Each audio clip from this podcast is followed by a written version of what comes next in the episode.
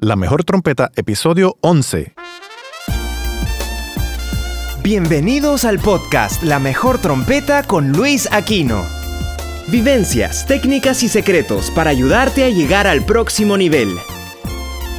Y ahora con ustedes, su anfitrión, uno de los trompetistas más influyentes de Latinoamérica, Luis Aquino.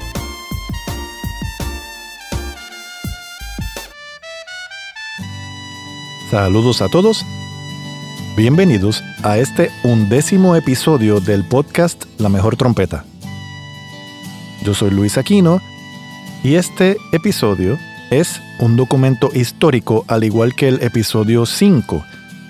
Este undécimo episodio es un audio que ya yo había grabado en mi blog en el año 2010 y de hecho fue el primer artículo hablado que hice en mi blog y trata de un mal que está muy regado por ahí y es lo que yo llamo los come micrófonos, que son los compañeros que en defensa propia se pegan mucho el micrófono y lo usan como una sordina, porque es bastante difícil encontrar en los bailes normales, en los grupos normales de baile, sonidistas que sepan y puedan y quieran lograr un buen monitoreo para la sección de metales. A base de esto y a base de la frustración tan grande que siento aún hoy en día cuando eso sucede, que toco con personas que se están comiendo el micrófono, dañando su propio sonido y el de la banda, pues hice este artículo hablado, pero al final doy unas sugerencias a base de mi experiencia entre el 2010 y el 2016. Y aquí está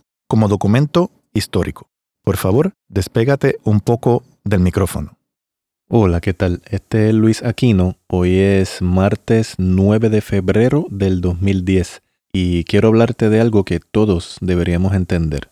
Resulta que de unos años para acá he visto la tendencia de algunos compañeros que tocan trombón y trompeta, cuando están tocando en vivo se pegan mucho al micrófono. Pero no es que solo se peguen al micrófono, es que usan el micrófono casi como si fuera una sordina.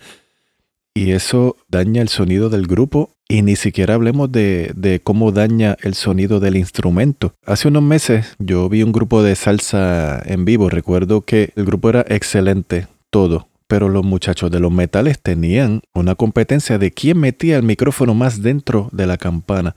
Y el grupo completo deslució. Buenísima sección de ritmo, buenísimos cantantes, buenísimos metales y sonaba muy mal porque cada, cada uno de los metales sonaba como si fuera un pito de despedida de año no tenían toda la gama de frecuencia del instrumento. Se oía mm, bien extraño, todo tapado. Yo sé que hay veces que hay sonidistas que no ayudan, que muchas veces que uno trabaja con un sonidista que con suerte es mediocre, pero nosotros como instrumentistas debemos descifrar cómo escucharnos por dentro. Se supone que uno sea capaz de más o menos escucharse y tener una idea de qué está pasando con el sonido de uno cuando uno está tocando en vivo, porque si uno empieza a pegarse al micrófono, está contribuyendo al escándalo. Muchas veces hay que aceptar, ¿verdad?, que algunos bajistas y pianistas no tienen concepto alguno de lo que es tocar en grupo. Ponen el, amplificador en 10 y no le importa el resto del grupo. He visto inclusive pianistas y bajistas que usan tapones en los oídos cuando están tocando y su instrumento está súper fuerte de volumen.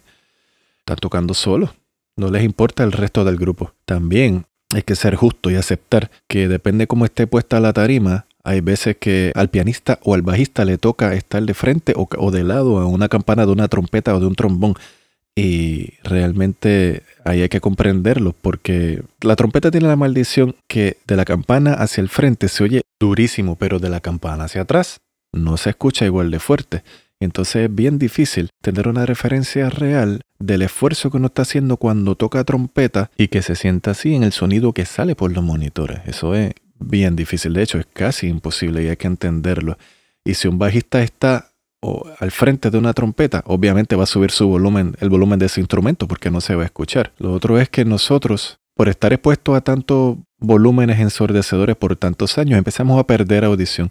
Pero si uno está perdiendo audición y uno no escucha bien, hay que aceptar eso, ir a un audiólogo verificarse su audición y si es necesario uno tiene que usar algún audífono de eso que usan las personas que tienen deficiencia auditiva, que le suban a uno la frecuencia que uno no escucha, porque si uno no se oye y sigue pidiendo del instrumento, sigo, dame más en mi instrumento, súbeme, súbeme, súbeme. Va a llegar el momento que me oigo, claro, pero nadie más se va a escuchar. Ya tienes a los compañeros que están botando sangre por los oídos. ¿Qué pasó con el balance? ¿Qué pasó con la música? ¿Qué pasó con el arte de bien combinar el ritmo y los sonidos? Se dañó porque se oye uno más duro que el resto de la sección. Y el que se oye más en el monitor no es necesariamente el mejor que se va a oír. ¿Dónde está la música? ¿A dónde se fue? Pero volviendo al tema, ¿qué se hace entonces para resolver esta situación? Creamos una guerra campal entre la sección de ritmo y los metales que es lo que hay en este momento como quiera. Pregunto si sería bueno entonces convencer a los pianistas y a los bajistas de modo violento de que a que bajen sus instrumentos. Yo creo que eso no funcionaría. Creo que es mejor aprender a escucharnos nosotros por dentro, eh, como el feeling del labio, del aire, lo que está ocurriendo técnicamente dentro de uno para producir el sonido. Por ejemplo, Bobby Shu sugiere que uno practique con bolitas de algodón en los oídos. Uno con eso casi no se oye, por lo cual es bastante parecido a tocar en un escándalo total como sucede en cualquier grupo hoy en día de música popular.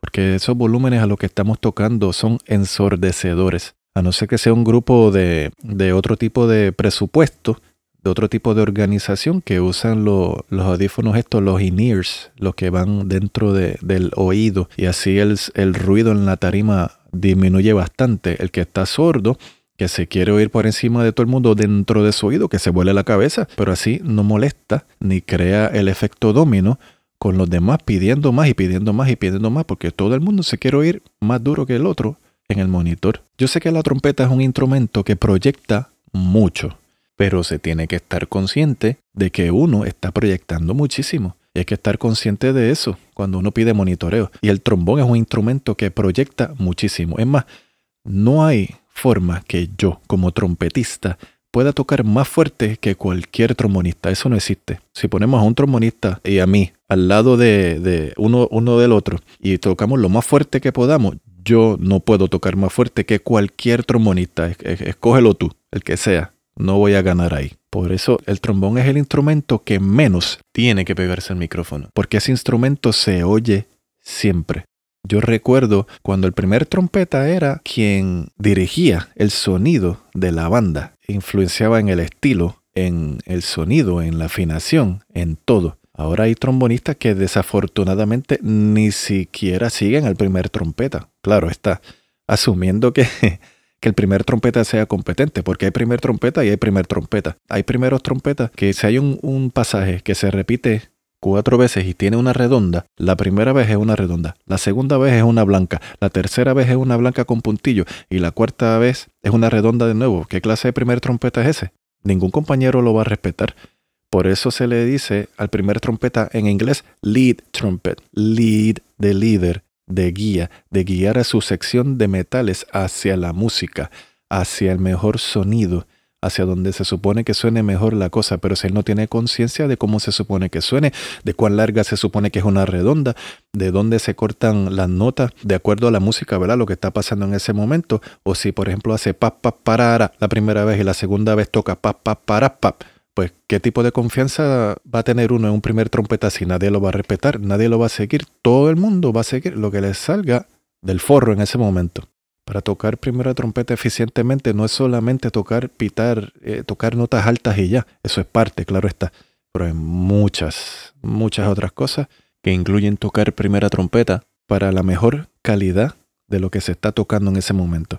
Pero si tienes un trompetista de calidad, de categoría, que sabe lo que está haciendo, hay que seguirlo. Tiene que seguir al tipo. Porque la trompeta es la que manda en la sección. Ahora, en una sección de metales pequeña, donde la trompeta hace una cosa y los trombones hacen otra, ahí obviamente son dos secciones aparte. Pero si hay, si están tocando en, en una sección, por ejemplo, de dos trompetas y dos trombones que tienen algo juntos, algo en bloque, el primer trompeta casi siempre es quien lleva la melodía y es quien manda. El primer trombón está tocando para propósitos prácticos la tercera trompeta si el primer trombón se pega mucho al micrófono, lo que va a salir es la tercera voz para afuera, porque te pega. Estás tratando de que tu voz domine a la armonía o a la melodía, eh, la melodía en ese momento. Y eso no es justo para la música, se daña todo, se daña el balance, se daña hasta la afinación. Cuando el micrófono entra a la campana, baja la afinación del instrumento y le daña totalmente el color al instrumento. Y aquí en Puerto Rico, la gran mayoría de los que tocamos trompeta y trombón tenemos un buen sonido en nuestro, en nuestro instrumento y no hay por qué dañarlo de esa manera. Dañamos el balance, dañamos todo. Y es una gran pena que eso suceda en un país como Puerto Rico que tenemos tanta buena fama de músicos de excelencia, no solo metales, en sección de ritmo, en cantantes, en lo que sea. Entonces, si uno toca con una persona que se pega mucho al micrófono, uno tampoco le puede decir algo. ¿Qué va a pasar? Se va a formar una pelea en la tarima. O van a empezar las actitudes, los egos, y se complica eso bien rápido. Claro está, hay que aceptar que para uno ser capaz de estar en una tarima y sentirse en confianza, hay que tener algún tipo de ego. Pero para lograr sonar en conjunto, sonar bien como un grupo, el ego tiene que salirse bastante del medio. La música es arte, no es un deporte.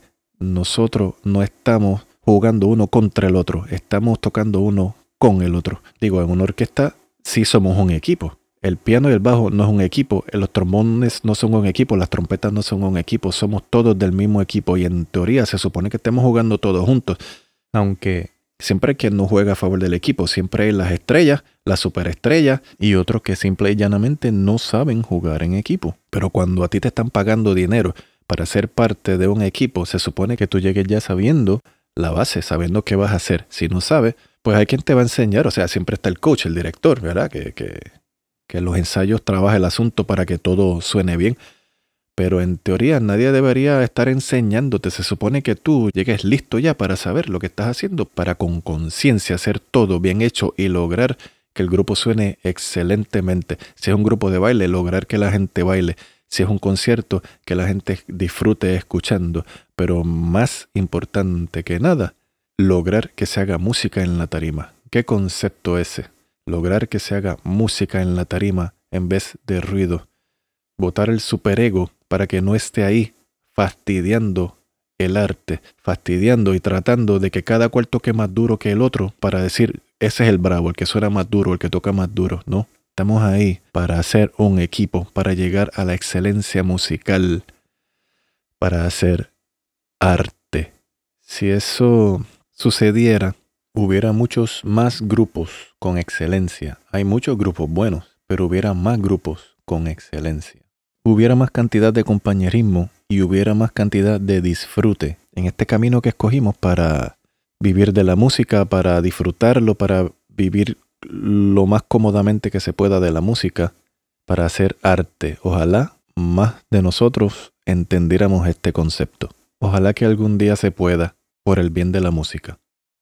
Y ese es el final del artículo hablado original que hice en el 2010 este es el Luis del 2016, esta voz que estás escuchando en este momento. Y en este momento existen varias cosas que la tecnología ha traído. Hay forma de que los metales hagan una pequeña inversión y tengan algún tipo de sistema de monitoreo para ellos mismos. Eh, no tengo esa información porque yo no la utilizo aunque estoy a punto de hacer la inversión de verdad de em, empezar a, buscar para encontrar qué alternativas hay. Otra muy buena alternativa que yo he estado probando es comprar tu propio micrófono. Normalmente el micrófono que se usa por ahí es el Shure 57. Ese micrófono es bien versátil, pero para trompeta no es el mejor micrófono. El 57 tengo entendido que cuesta más o menos unos 100 dólares, ¿verdad? Puede estar de 80 a 100 dólares. Hay un micrófono que yo he estado probando y funciona muy bien y es la marca Sennheiser. El micrófono es el E de Ernesto 906. E906. Y tiene un costo de más o menos 180 dólares. Cuesta casi el doble del Shure 57, pero es por lo menos 10 veces mejor. Me refiero a que es 10 veces mejor para trompeta y trombón. A mí me funciona muy bien.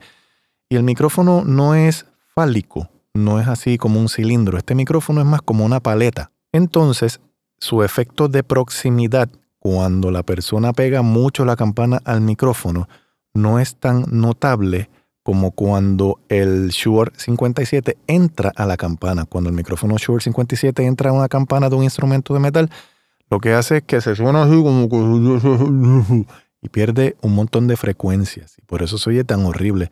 Los trombonistas que tienden a comerse el micrófono, ellos parecería que están tratando de sonar como Bill Watrous, que hace como 30 años yo vi esos vídeos por primera vez y Bill Watrous ponía el micrófono bien cerca de la campana, pero él tocaba suavecito. Entonces, si estás tocando bastante fuerte y pegas el micrófono, te vas a escuchar así y vas a perder un montón de frecuencias en tu, en tu instrumento, tanto trombón como trompeta. Entonces, con este micrófono, el Sennheiser E906, como no es fálico, no entra a la campana y puedes mantener mucho mejor el resto de las frecuencias en tu sonido. Entonces, si te pegas, vas a estar con un mejor volumen en los monitores, pero el efecto de proximidad que te pone a sonar así se disminuye, pero muchísimo. Así que es una pequeña recomendación que estoy haciendo a base de mi experiencia recientemente.